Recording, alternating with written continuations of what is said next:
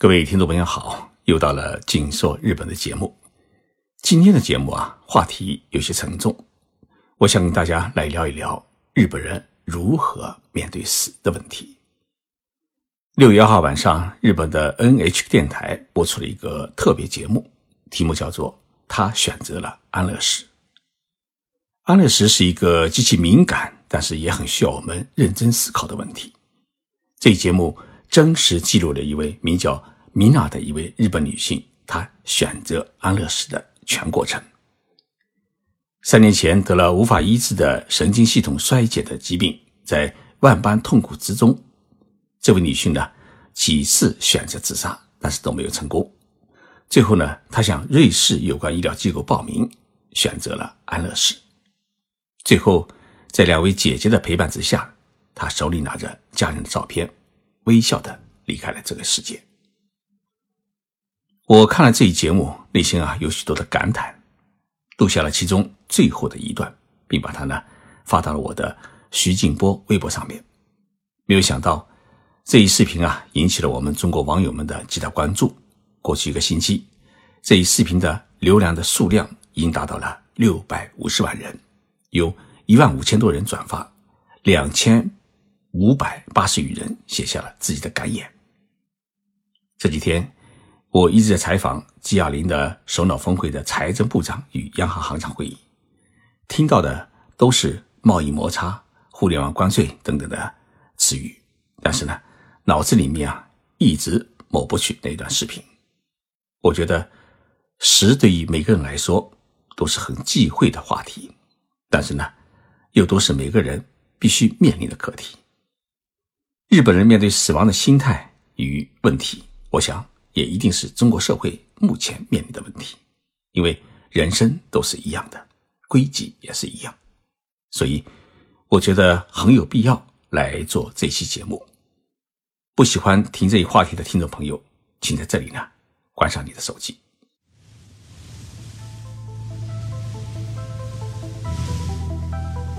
任你波涛汹涌，我自静静到来。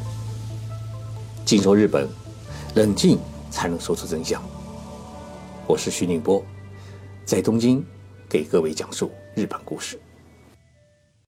这位选择了安乐死的日本女性才五十二岁，她的人生啊，应该来说有过辉煌的时期。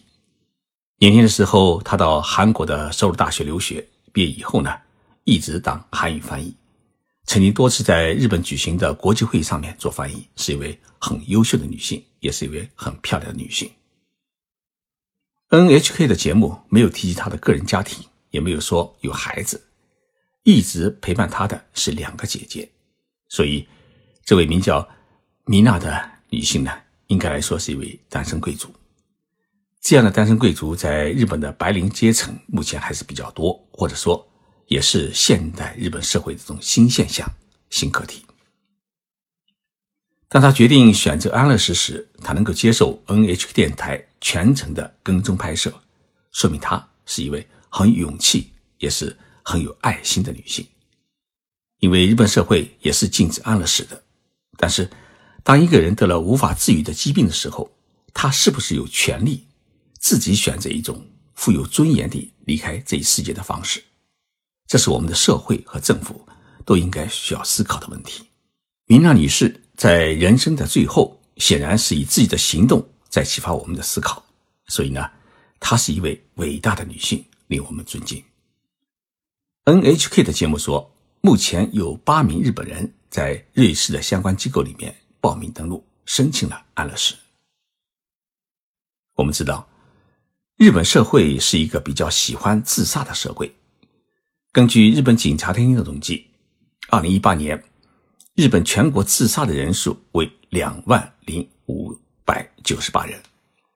虽然这一数据呢比二零零三年的三万四千人已经大幅减少了三分之一，但是呢，依然是日本社会一个很严峻的问题。在东京，经常会遇到轻轨、地铁临时停车，车站的广播会告诉你，在某一个车站遇到了人身事故。日本人呢说话比较隐晦，都不会直接说是有人卧轨自杀，但是几乎所有的人身事故都是指有人自杀。为什么东京人喜欢卧轨自杀？这可能呢，是因为铁路与他们的人生有许多关联的缘故。东京有三多条地铁轻轨线，对于很少开车出行的东京人来说啊，这些地铁轻轨线是他们生活中不可或缺的重要组成部分。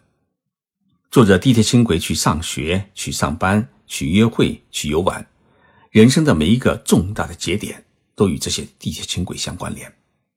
明白了这一点，我们就可以理解那些自杀者们为啥会选择某一个车站作为自己人生的最后终点。据说，东京首都圈各个车站全部加起来，一年的卧轨自杀人数是达到了一千人。每一次自杀都会导致列车停驶，不仅给乘客带来麻烦，而且给铁路公司带来经济损失。铁路公司有权向自杀者家属索赔，有的索赔金额呢。是达到了数千万日元，也就是数百万元人民币。但是呢，大多数的情况之下，铁路公司会考虑到自杀者家属的心情和经济能力，最终都没有索赔，或者索赔之后呢，也没有强制执行。但是根据日本的法律，自杀者也可以获得生命保险的赔偿。也就是说，自杀者如果加入了各种保险，自杀之后呢，保险公司也必须按照规定理赔。有人说。这种法律规定容易助长人们的自杀行为，但是呢，日本社会舆论有一个观点，认为当一个人把自己的生命都予以终结的话，保险金还有什么意义呢？卧轨自杀是一种极为残酷的行为。日本社会呢，还有一种有信仰的自杀，那就是富士山信仰自杀。日本警察厅公布的二零一八年全国自杀者统计报告显示。全国各地自杀者最多的是山梨县，平均十万人中有二十四点八人自杀。这个数据呢，高出自杀者最少的德岛县的一倍。为什么山梨县会有这么多的自杀者？原因是因为山梨县境内有一座名山，叫富士山。富士山脚下有一大片广袤的原始森林，叫富士树海。日本有一个传说。说富士山脚下有一个通往天堂的入口，于是呢，这批原始森林就成了一些日本人最后的人生的归宿。一年两万多名自杀者当中，男性是占了百分之七十，女性只有百分之三十。五十几岁的男人自杀者比例呢是最高，所以在日本社会，男人承受的压力要远远超过女性。以前啊，有一部系列电影叫。多口啊，自拉以后，中文叫《男人好辛苦》。二十六年间呢，一共拍摄了四十八部同一题材的电影，描述了不同时期日本男人奋斗、努力而心酸的故事。这些电影呢，都是在日本经济出现高速发展的七十年代开始拍摄的。我们以前看这些电影啊，还觉得资本主义社会竞争这么激烈，人与人之间怎么这样冷酷无情？今天我们再回过头来看《男人好辛苦》这些电影，或许内心还会产生一些共鸣。日本人的自杀的原因最多的是因为健康原因，其次呢是因为债务和家庭纠纷。为了防止国民的自杀，日本政府制定了防止自杀大纲，在各级政府机构当中呢设立了咨询服务机构，为困难者排忧解难，同时呢也发挥一些。关爱生命的市民团体的作用，为他们提供服务经费，随时帮助陷入困境的人们。经过这几年的努力，日本整个社会自杀人数呢，已经出现了连续九年的减少。十五年当中啊，自杀人数减少了三分之一，但是呢，情况依然是任重道远。最近，日本社会有一个新问题正在引起人们的关注，那就是孤独死。以前我们总以为孤独死是老年人的事情，但是现实中的日本社会开始出现了孤独死的年轻化，而这种年轻化的趋势与人们不愿意结婚或者结了婚之后随意离婚有很大的关系。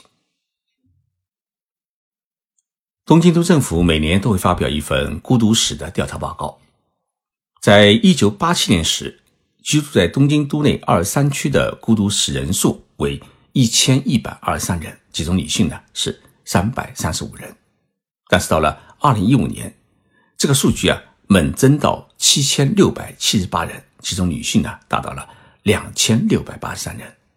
也就是说，每一天东京都内都有二十一个人孤独死去，有的人呢死了几个月之后才被发现。像日本 AV 女优范岛爱就是一个鲜明的例子，她一个人在家里面死了一个多星期才被人们发现。为什么孤独死人数会出现如此大的增加？主要呢是因为在一九九零年日本泡沫经济出现崩溃之后，整个国家的经济呢陷入萧条，一些企业破产，个人收入呢大幅减少，这就使得许多家庭出现破裂，孤独人口出现增加。我刚来日本留学的时候，感到很奇怪的是，是在地铁车站或者商业公园，看到有许多躺在纸板箱里面的流浪汉。后来去采访他们，发现大多数人是因为失业或者找不到新的工作开始流浪，也有一些人呢，这是因为家庭的破裂，选择离家出走，一个人自由放浪的生活。这些人大多数是泡沫经济的牺牲者，后来也成为孤独死的。主要群体，但是最近日本社会出现的孤独死问题与过去相比啊，情况发生了重大变化。许多的孤独死者年纪才三十几岁、四十几岁，而且女性人数在出现增加。为什么会出现这样的问题？主要原因是因为未婚人口的增加。现代的日本社会越来越多的年轻人啊，是不愿意结婚。也不喜欢拥有性伙伴，孤独正在成为一种新的社会潮流。日本政府预计，到二零二零年，也就是明年，日本男人当中啊，一生不结婚的比例将达到百分之二十六点零，女性呢将达到百分之十七点四。但是到了二零三零年，这个数字会进一步增加，有百分之二十九点五的男性和百分之二十二点五的女性。选择终身不婚不嫁，也就是说，三个男人当中会有一个人，四个女人当中会有一个人，一生选择单身贵族之路。虽然对于许许多多忙忙碌碌的现代人来说啊，一个人的时间是一种渴望，但是长期一个人生活一旦成为一种习惯，可怕的结果是，家里不希望出现第二个人的影子。也不愿意把朋友请到家里来聚会。这种一个人的自由自在和稳定的收入，导致许多人认为结婚是一件很麻烦的事情，是一种负担。不仅要随和另外一个人的性格脾气，同时呢，还要与他分享自己的收入，还要照顾他的生活，那还不如自己一个人自由自在的生活来得更加快乐。在东京，学历越高。收入越稳定的女性当中，单身贵族的比例越高。这种趋势，我想在北京、上海等一些中国的大都市里面也能看到影子。孤高一旦成为一种信仰，其结果就是个人生活越来越孤单。经过几十年的经济高速发展之后啊，日本社会人与人之间的关系越来越趋于冷漠。你不知道自己的隔壁住的是谁。尤其是日本社会那种不给别人添麻烦的传统思维，导致不少人遇到困难、遇到打击，也不愿意向父母、兄弟姐妹和朋友们倾诉，全靠自己一个人苦苦挣扎，最终陷入抑郁，整天待在家里不肯外出。有了病之后呢，也不愿意去医院，或者因此没了工作、没了收入，也不愿意向亲朋好友求助，最后一个人孤独的离去。所以，为了避免孤独或者避免出现孤独死，我是很希望，不管你是年轻的还是年满的，大家要结婚，要同居，要有伙伴，要学会向别人敞开心扉倾诉自己，要有自己的闺蜜，要有自己的挚爱，必要时要寻求亲朋好友的帮助，让自己生活在阳光下，不要生活在黑暗中。日本社会的问题啊，绝对不只是日本才有，所以呢，这一期的节目听起来有些凄凉，但是我想会给所有收听这一节目的听众朋友带来更多生的勇气，知道如何爱别人，同时也知道如何爱自己。